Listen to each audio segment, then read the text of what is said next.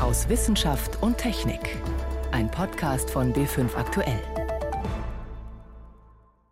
Heute mit Ingeborg Hein und einer Frauenärztin, die Mut macht. Ich versuche mit klinischen Studien die Behandlungsrealität für Brustkrebs zu verbessern und es gibt neue Medikamente, die zielgerichtet als Immuntherapie wirken oder auch biologische Therapien, die zielgerichtet zur Tumorzelle gehen und da so eine Chemotherapie dann in die Tumorzelle abgeben. Also viele neue Medikamente, die Hoffnung machen für Frauen mit frühem oder spätem Brustkrebs.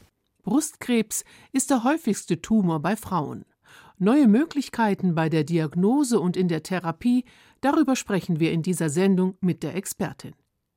Außerdem berichten wir über eine Premiere. Gemeint ist der erste Ganzkörperscanner für plastische Chirurgie an einer deutschen Klinik. Zunächst aber beschäftigt uns eine aktuelle Studie zum Insektensterben. Ich begrüße Sie zu unserem Wochenrückblick aus Wissenschaft und Technik. Eigentlich ist es ja seit Jahren schon bekannt, und trotzdem gibt es noch immer Zweifler. Ist das Insektensterben wirklich so schlimm wie oft dargestellt? Ja, genau so ist es. Zu diesem erschreckenden Ergebnis kommt jetzt eine aktuelle Studie der TU München. Sie liefert handfeste Ergebnisse. Florian Pfalz-Eder erklärt, wie die Forscher bei ihren Untersuchungen vorgegangen sind. Es ging um Käferwanzen, Spinnen, Zikaden und Heuschrecken. Um herauszufinden, wie viele davon wo leben, haben Wissenschaftler 150 Grasflächen und 140 Waldstücke untersucht, über zehn Jahre lang. Das Ergebnis? Wir haben auch wirklich gesehen, dass die Artenzahl über alle Waldflächen hinweg und über alle Grünlandflächen hinweg abgenommen hat. Und ich finde, das ist schon eine Hausnummer. Das geht schon ein Stück weit in Richtung Aussterben, wenn Arten auf 150 Flächen verschwinden. Erklärt Sebastian Seibold, Ökologe an der Technischen Universität München und Hauptautor der neuen Studie. Innerhalb von zehn Jahren ist auf den untersuchten Flächen etwa ein Drittel der Arten verschwunden. Das heißt nicht, dass sie nicht woanders noch da wären, aber es zeigt einen Trend. Dass Insekten verschwinden, dazu wird vor allem in den vergangenen Jahren mehr geforscht. Vor zwei Jahren hatte eine Wissenschaftlergruppe aus Krefeld die erste große methodisch ausgereifte Langfriststudie veröffentlicht. Mit Daten beginnend aus 1989 mit Verlusten in der Gesamtsicht, die knapp über 75 Prozent liegen fasst Martin Sorg vom Entomologischen Verein Krefeld die Ergebnisse zusammen. Untersucht hatten sie vor allem Schutzgebiete, blieb die Frage offen, wie es auf landwirtschaftlich stärker genutzten Flächen aussieht. Das haben die Forscher um Sebastian Seibold jetzt nachgeliefert. Sie haben sowohl stärker als auch weniger stark genutzte Flächen untersucht. Das Spannende war jetzt wirklich, und das hat auch eigentlich von uns keiner so erwartet, wir hätten gedacht, dass die Rückgänge in den Schutzgebieten zumindest geringer sind als in den intensiv bewirtschafteten Flächen. Aber das war nicht der Fall. Der Rückgang war wirklich ähnlich. Immerhin, in den Schutzgebieten gab es von Anfang an und damit auch jetzt noch deutlich mehr Insekten. Aber auch dort ging die Zahl der Arten deutlich zurück. Heißt das jetzt, dass die Landwirtschaft überhaupt nichts mit dem Artenrückgang zu tun hat? Nein, sagt Seibold. Man muss sich nämlich die Umgebung anschauen, und genau hier zeigt sich die Stärke der Studie, die nachweist, dort wo viele Äcker in der näheren Umgebung waren, sind auch am meisten Insekten verschwunden. Auch wenn man noch nicht sagen kann, ob es konkret an Spritzmitteln oder am Verlust von Lebensraum in der Landschaft oder an anderen Dingen liegt, kann man doch irgendwie sagen, es muss mit dieser ackerbaulichen Nutzung in Zusammenhang stehen. Also doch. Und jetzt zum ersten Mal auch statistisch nachgewiesen. Wir wissen natürlich aus vielen Studien, dass Insektizide Einfluss auf Insektenpopulationen hat, dass bestimmte Formen der Grünlandbewirtschaftung Einfluss auf Insektenpopulationen hat, das wissen wir alles. Aber der Zusammenhang mit diesen zeitlichen Trends, mit diesem Insektensterben, der war bisher so kausal noch nicht gegeben. Aber was heißt das jetzt vor allem in der aufgeheizten Debatte um die Landwirtschaft? Erstmal wäre es wichtig, mit den Wissenschaftlern zusammenzuarbeiten, fordert der Krefelder Insektenexperte Martin Sorg. Die Landwirte erfassen zwar ihren Pestizideinsatz, aber dieser Datensatz steht im Grunde für wissenschaftliche Untersuchungen zunächst mal nicht zur Verfügung. Das wäre auch für die Gruppe um Sebastian Seibold spannend. Nur dann könnten sie ihre Daten abgleichen mit dem, was wirklich auf den Böden gemacht wird und die genauen Zusammenhänge besser verstehen. Dann hätte man einen wissenschaftlich fundierten Hinweis, was man als nächstes unternehmen kann, gemeinsam mit den Landwirten, damit in Deutschland weniger Insekten sterben. Florian Pfalz-Eder über die Ergebnisse einer aktuellen Studie zum Insektensterben. Ganzkörperscanner gibt es längst auf unseren Flughäfen. Aber diese Geräte können weit mehr als nur Waffen und Munition aufspüren. An der Universität München sind Forscher jetzt mächtig stolz auf ihren Ganzkörperscanner, mit dem sie hochauflösende 3D-Modelle erstellen können. Das ist im Bereich der plastischen Chirurgie bundesweit einmalig. Sebastian Kirschner hat recherchiert, was dieser Scanner alles kann. Es könnte eine Szene aus einem Science-Fiction-Film sein. Ein Mann steht zwischen zwei riesigen, futuristisch gebogenen Gebilden und wartet, dass der Scan-Vorgang startet. Ein kurzer Blitz und fertig ist ein digitales 3D-Modell des Manns. Ort des Geschehens? Das Klinikum München, die Abteilung für plastische Chirurgie. Ihr Leiter Ricardo Junta sieht in dem neuen Gerät eine enorme Arbeitshilfe. Das Besondere an dem 3D-Scanner ist, dass er mit einer einzigen Aufnahme ein Bild des gesamten Körpers herstellt. Nicht nur in Bezug auf die Form, sondern auch in Bezug auf die Texturierung der Haut. Das war vorher nur durch viele Einzelaufnahmen möglich. Und die anderen 3D-Scanner, die jetzt derzeit verfügbar waren, haben immer nur Teile des Körpers fotografiert, also zum Beispiel die Brust oder das Gesicht. Vereinfacht gesagt handelt es sich um einen großen Fotoapparat. Mit 92 hochauflösenden Kameras errechnet der Scanner strahlungsfrei und in weniger als einer Sekunde ein vollständiges 3D-Modell eines Patienten. Konkret soll das Gerät Eingriffe verbessern, wie etwa die Brustrekonstruktion nach Brustkrebs. Wie viel Volumen Körperfett oder Silikon muss an welche Stelle? Wie muss die Brust geformt sein, damit es hinterher auch symmetrisch aussieht? 3D-Scans, die bei solchen Fragen mit objektiven Daten weiterhelfen, werden in der Medizin, vor allem der plastisch-rekonstruktiven Chirurgie, immer wichtiger werden glaubt Lukas Prantl, Präsident der Deutschen Gesellschaft der plastischen, rekonstruktiven und ästhetischen Chirurgen. Zum einen benötigen wir solche Verfahren, um die Therapieplanung zu verbessern, um einfach eine viel präzisere und genauere Therapieplanung durchzuführen. Zum anderen sind diese Verfahren für uns auch enorm wichtig, um unseren Therapieerfolg messen zu können. Das ist natürlich wichtig, wenn es um das unmittelbare Aussehen eines Patienten geht. Doch auch bei anderen Untersuchungen an der Hautoberfläche wie der Hautkrebsvorsorge soll der 3D-Ganzkörperscanner helfen, sagt Ricardo Junta. Der Vorteil ist, dass der Patient zum Beispiel jetzt, wenn es um die Diagnostik von Muttermalen geht und die Dokumentation des Verlaufs eigentlich so eine Art Landkarte hat, die man dann so nach ein, zwei Jahren nochmal öffnen kann und gucken kann, haben sich diese Muttermale verändert, sind sie größer geworden? Sind sie unregelmäßiger geworden? Hat sich die Farbe verändert? Und damit kann man zum Beispiel auch verdächtige Muttermale eindeutig identifizieren. Ab Ende des Jahres werde der 3D-Scanner das auch automatisiert selbst erkennen, sagt Junta. Durch einen Algorithmus, der dann auf das Gerät aufgespielt wird. Dennoch wird das einen letzten Blick des Arztes nicht ersetzen.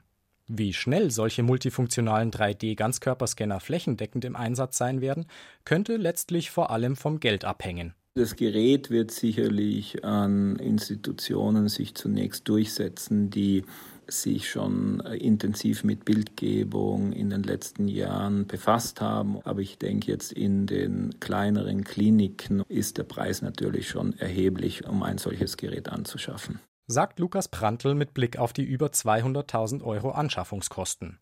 Und noch zahlen auch die gesetzlichen Krankenkassen die Untersuchungen nicht. Immerhin, das solle sich bald ändern, sagt Ricardo Junta. Ein Beitrag von Sebastian Kirschner war das über die medizinischen Fortschritte durch Ganzkörperscanner. Sie hören B5 am Sonntag aus Wissenschaft und Technik. Im Studio Ingeborg Hein. Rund 70.000 Frauen bekommen jedes Jahr in Deutschland eine niederschmetternde Diagnose. Sie haben Brustkrebs. Das ist Gott sei Dank schon lange kein Todesurteil mehr, denn wenn der Tumor rechtzeitig erkannt wird, gibt es für die meisten Patientinnen gute Aussichten auf ein beschwerdefreies Leben. Ich habe deshalb Nadja Habeck gefragt, wie sie es selbst mit der Früherkennung hält. Wann zum Beispiel hat die Leiterin des Brustkrebszentrums der Universität München das letzte Mal ihre Brust vorsorglich abgetastet. Na, ich war gerade jetzt vor drei Wochen bei der Mammographie und beim Ultraschall und im Zuge dessen hat es die Kollegin abgetastet und sonst mache ich das so jeden Monat, alle zwei Monate unter der Dusche einmal, um einfach zu sehen, ob alles in Ordnung ist. Jetzt verknüpfen sich ja mit dem Stichwort personalisierte Therapie sehr große Hoffnungen. Und im Bereich Brustkrebs ist man ja hier schon sogar ein ganz schönes Stück weit. Ja, wir sind enorm weit. Einfaches Beispiel, Knoten neu getastet, hat man früher sofort operiert. Heute kann das bei einigen Patienten der falsche Weg sein. Man muss die Tumorbiologie anschauen und ein Teil der Patienten bekommt vor der Operation noch eine Chemotherapie oder eine Antikörpertherapie, so eine biologische Therapie, sodass wir sehr personalisiert auf die Tumorerkrankung der einzelnen Patientin unser Therapiekonzept zuschneiden. Zu dem Therapiekonzept hat früher ja generell auch Chemotherapie gehört. Das ist nicht mehr unbedingt State of the Art, dass man immer eine Chemo macht. Nein, um Himmels Willen, wir versuchen Chemotherapie vermeiden, so gut es geht. Einige Tumoren brauchen das, da haben wir keine andere Möglichkeit oder sie wirkt besonders gut gemeinsam mit zum Beispiel einer biologischen Therapie. Aber bei den häufigsten Tumoren, das sind hormonempfindliche, etwa 70 Prozent der Patientinnen haben sowas. Da versuchen wir heute Chemotherapie zu vermeiden. Das kann man machen mit neuen Tests, die jetzt Gott sei Dank auch für die Regelversorgung anerkannt sind, sogenannte Genexpressionstests. Und was wir heute auch schon machen, ist, dass wir zum Beispiel bei hormonempfindlichen Tumoren drei Wochen nach der Erstvorstellung bei uns im Brustzentrum einfach eine Antihormontherapie geben und dann zum Zeitpunkt der Operation gucken, hat die denn gut gewirkt am Tumor? Und wenn die gut gewirkt hat, kann man eventuell auch nochmal auf die Chemotherapie verzichten. Also wir tun alles, um wirklich Chemotherapie nur dann einzusetzen, wenn es wirklich notwendig ist. Und da gibt es zwei, drei gute Medikamente und die geben wir heute nacheinander, um die Heilungschancen zu verbessern. Jetzt haben Sie schon ein paar Mal Gen-Expressionstests erwähnt. Was ist das genau? Das sind Tests einfach, wo man noch tiefer in das Tumorgewebe reinschaut, welche Gene sind da angeheizt sozusagen und treiben den Tumor nach vorne. Und das sind Gene, die mit Hormonempfindlichkeit zu tun haben, Wachstumsfaktoren. Und daraus wird dann so ein Zahlenwert berechnet. Und dann kann man sagen, diese Patienten haben ein hohes oder mittleres Risiko, dass nochmal was auftritt. Und danach kann man dann eben sagen, da lohnt sich eine Chemotherapie oder da macht eine Chemotherapie mehr Schaden, als dass sie wirklich hilft. In diesem Jahr hat die Uni Heidelberg für Schlagzeilen gesorgt. Sie ist an die Öffentlichkeit gegangen mit einem Test, der verspricht, das Brustkrebsrisiko einer Frau bestimmen zu können. Sie waren daraufhin sofort bei uns und haben gesagt, nee, das wird so nicht hinhauen. Hat sich inzwischen als richtig erwiesen. Wie kam es, dass Sie da mit Ihrer Erstdiagnose sozusagen vollkommen richtig lagen? Naja, zum einen verfolgen wir die Wissenschaft und das ist doch ungewöhnlich, das, was in der Bildzeitung präsentiert wird, wovon wir auf Kongressen noch nichts gehört haben. Und äh, zum anderen ist es einfach so, dass man zuerst eine wissenschaftliche Publikation machen muss, bevor man eine Pressekonferenz macht. Und das war in dem Fall nicht der Fall. Und das haben jetzt auch die Recherchen ergeben, dass da einige Dinge schiefgelaufen sind. Nichtsdestotrotz, so ein Test wäre schön, aber gibt es im Moment noch nicht. Aber was wir haben, ist, dass wir ja Brustkrebsgene haben und in Familien, wo viele Brustkrebsfälle, vor allem auch bei jungen Frauen vorkommen, wo Brustkrebs bei Männern auftritt oder auch Eierstockkrebs vorkommt, diese Frauen sollten mal mit ihrem Frauenarzt besprechen, ob vielleicht eine genetische Beratung Sinn macht kann man vielleicht sogar vorbeugend Chirurgie betreiben, Stichwort Angelina Jolie. Also es gibt Risikofamilien für Brustkrebs, aber wie gesagt, da sollte man mit seinem Frauenarzt einfach erstmal drüber sprechen und einen Bluttest, der was anderes bestimmt als diese Risikogene, gibt es heute nicht für die klinische Praxis. Jetzt haben Sie gerade die Schauspielerin Angelina Jolie angesprochen. Die ist ja sehr spektakulär in die Öffentlichkeit gegangen, weil sie eben Risikofrau ist. Sie hat sich beide Brüste amputieren lassen. Empfehlen Sie sowas? Also in den Familien, wo das äh, Gen verändert ist, also eine BRCA1 oder 2 Mutation vorliegt, sollte eine Frau schon drüber nachdenken, ob sie so vorbeugende chirurgische Maßnahmen möchte. Da ist die Frage, soll man das Risiko nicht lieber reduzieren, indem man das Brustdrüsengewebe vorbeugend entfernt oder möchte man das lieber nicht und möchte die vorbeugen? Das ist eine sehr individuelle Entscheidung, aber ich glaube, die Frauen sollten über beide Dinge informiert werden, die Chirurgie und die Vorsorgeuntersuchungen und dann selber sich eine Meinung bilden. Kommen wir nochmal zurück zu diesem spektakulären Bluttest. Ich erinnere mich noch, damals, Frau Professor Habeck, habe ich versucht, Sie am späten Nachmittag per Mail zu erreichen. Sie haben mir dann geantwortet, kurz nach 22 Uhr. Frau Habeck, wie lang ist Ihr Arbeitstag? Ach, der hört eigentlich nie auf. Das liegt daran, dass ich auch noch Familie habe, dass ich Kinder habe und natürlich dann auch zu Hause am Abend teilweise mit meinen Kindern Zeit verbringe. Die sind jetzt mittlerweile schon größer, aber haben trotzdem Gesprächsbedarf und dann halt nochmal mich an den Computer setze und vielleicht noch die letzten Dinge vom Tag erledige. Sie haben mir dann gesagt am nächsten Morgen, ja, ich habe mit meinem Sohn eine Show angeguckt. Ja, das kann schon sein. Wir sitzen öfter dann mit den Kindern. Ich habe eine Tochter, die ist 15, einen Sohn, der ist 20, der ist noch zu Hause. Die beiden größeren sind schon in der Uni und wohnen nicht mehr zu Hause und dann gucken wir manchmal fern, zum Beispiel Germany's Next Top Model, weil das meiner Tochter ein Bedürfnis war und dann schaue ich auch gerne mal mit zu. Jetzt sehe ich gerade in Ihrem Büro, hm, Sie haben hier ein Fahrrad. Fahren Sie jeden Tag mit dem Fahrrad zur Arbeit? Ja, ich wohne in der Nähe von Holzkirchen und fahre ich nicht jeden Tag, aber wenn das Wetter schön ist, mache ich das gerne. Also hier ist Innenstadt München. Wie weit fahren Sie da? Das sind 35 Kilometer einfach. Sehr schön durch den Wald, an der Isar entlang, wunderbar und dann ist der Kopf frei und man ist gerüstet für den Arbeitstag. Also Respekt. Sie sind nicht nur therapeutisch tätig in der Klinik, Sie sind auch in der Forschung. Was ist da so momentan, womit Sie sich beschäftigen? Ja, ich versuche mit klinischen Studien die Behandlungsrealität für Brustkrebs zu verbessern. Das meine ich alleine, das machen wir in einem großen Team in der Westdeutschen Studiengruppe, aber auch hier mit den Kollegen am Brustzentrum der LMU und wir versuchen deutschlandweit Studienkonzepte aufzusetzen, die zum Beispiel Übertherapie vermeiden. Wir haben vorhin gesprochen über, wie kann man Chemotherapie vermeiden. All das sind Dinge, die wir in Studien mit 4.000, 5.000 Patientinnen in Deutschland mit der WSG zusammen umgesetzt haben. Das ist die Westdeutsche Studiengruppe. Es gibt neue Medikamente in der Metastasierung, die sehr zielgerichtet als Immuntherapie wirken oder auch monoklonale Antikörper. Das sind so ganz spezielle biologische Therapien, die zielgerichtet zur Tumorzelle gehen und da so eine Chemotherapie dann in die Tumorzelle abgeben, damit die Tumorzellen sterben. Also viele neue Medikamente, die Hoffnung machen für Frauen mit frühem oder spätem Brustkrebs. Noch ein Stichwort, das jetzt nicht unmittelbar mit Ihrer Arbeit zu tun hat. Stichwort Hormonersatztherapie. Östrogene in den Wechseljahren, da haben ja viele Frauen Angst, sie könnten durch diese Hormone ihr Risiko für Brustkrebs erhöhen. Was ist da Ihre Haltung dazu? Das ist prinzipiell auch richtig so. Deswegen ist ganz wichtig, dass man mit dem Frauenarzt bespricht, brauche ich das überhaupt? Für gelegentliche Hitzewallungen zum Beispiel kann man auch kalte Armgüsse machen. Also für viele Wechseljahresbeschwerden gibt es natürliche Medikamente, aber auch einfach Maßnahmen, die man selber treffen kann, um diese Beschwerden zu lindern. Und deswegen sollten Hormone wirklich nur der letzte Weg sein. Ganz praktische Tipps von der Gynäkologin Professor Nadja Habeck. Sie leitet das Brustkrebszentrum an der Frauenklinik der Universität München. Richten wir jetzt den Blick nach oben, zum Sternenhimmel im November. Der hat in den kommenden Wochen einiges zu bieten. Wir können zum Beispiel einen der hellsten Sterne am Nachthimmel beobachten und Achtung, auch sogar eine Mini-Sonnenfinsternis. Mehr Details weiß Yvonne Meyer. Wir wissen ja, dass die Planeten inklusive der Erde um die Sonne kreisen. Aber dass sie das auch wirklich tun, das kann man nur selten beobachten. Am 11. November ist wieder so eine Gelegenheit. An dem Tag kann man gleich drei Stunden lang zuschauen, wie sich der Merkur an der Sonne vorbei bewegt, also zwischen Sonne und Erde. Und da muss man natürlich aufpassen, darf man nur mit Schutzbrille gucken. Es ist eine Mini-Sonnenfinsternis Dunkel wird es dabei nicht, denn der Merkur ist viel zu klein.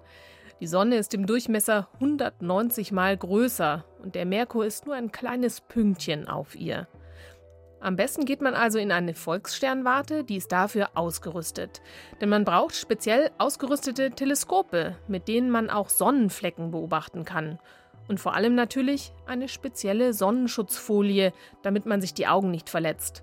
Und es reicht auch nicht, eine Sonnenfinsternis-Schutzbrille vor die Linse zu halten. Wer den Merkurtransit von Anfang an beobachten will, am frühen Nachmittag müssen Sie bereit sein. Um fünf nach halb zwei mittags berührt das kleine Scheibchen erstmals den Sonnenrand. Und zwei Minuten später ist es dann schon ganz vor der Sonnenscheibe und zieht langsam Richtung Sonnenmitte. Rund drei Stunden lang können wir in Deutschland das beobachten um halb fünf etwa gehen Sonne und Merkur zusammen unter. Und übrigens, Wer diesen Merkur-Transit verpasst, der hat erst in 13 Jahren wieder eine Chance. Am 13. November 2032 wäre dann der nächste Transit. Im November kann man auch einen der hellsten Sterne am Nachthimmel sehen. Fomalhaut heißt der. Das ist arabisch für Maul des Fisches. Der ist 25 Lichtjahre von uns entfernt, ist eine heiße und junge Sonne, nur 400 Millionen Jahre alt. Und bei der hat man sogar schon einen Exoplaneten gefunden, und zwar 2008. Wo man jetzt Formalhaut findet, also Formalhaut ist der hellste Stern im Sternbild südlicher Fisch. Und wenn er im Süden steht, dann kann man ihn dicht über dem Horizont sehen. Und es lohnt sich auch ein Blick auf das Sternbild Steinbock. Das liegt rechts über dem hellen Stern Fomalhaut, nah am Horizont im Süden. Sieht ein wenig aus wie ein Dreieck, das auf seiner Spitze steht. Und im Sternbild findet man auch einen wunderschönen Kugelsternhaufen.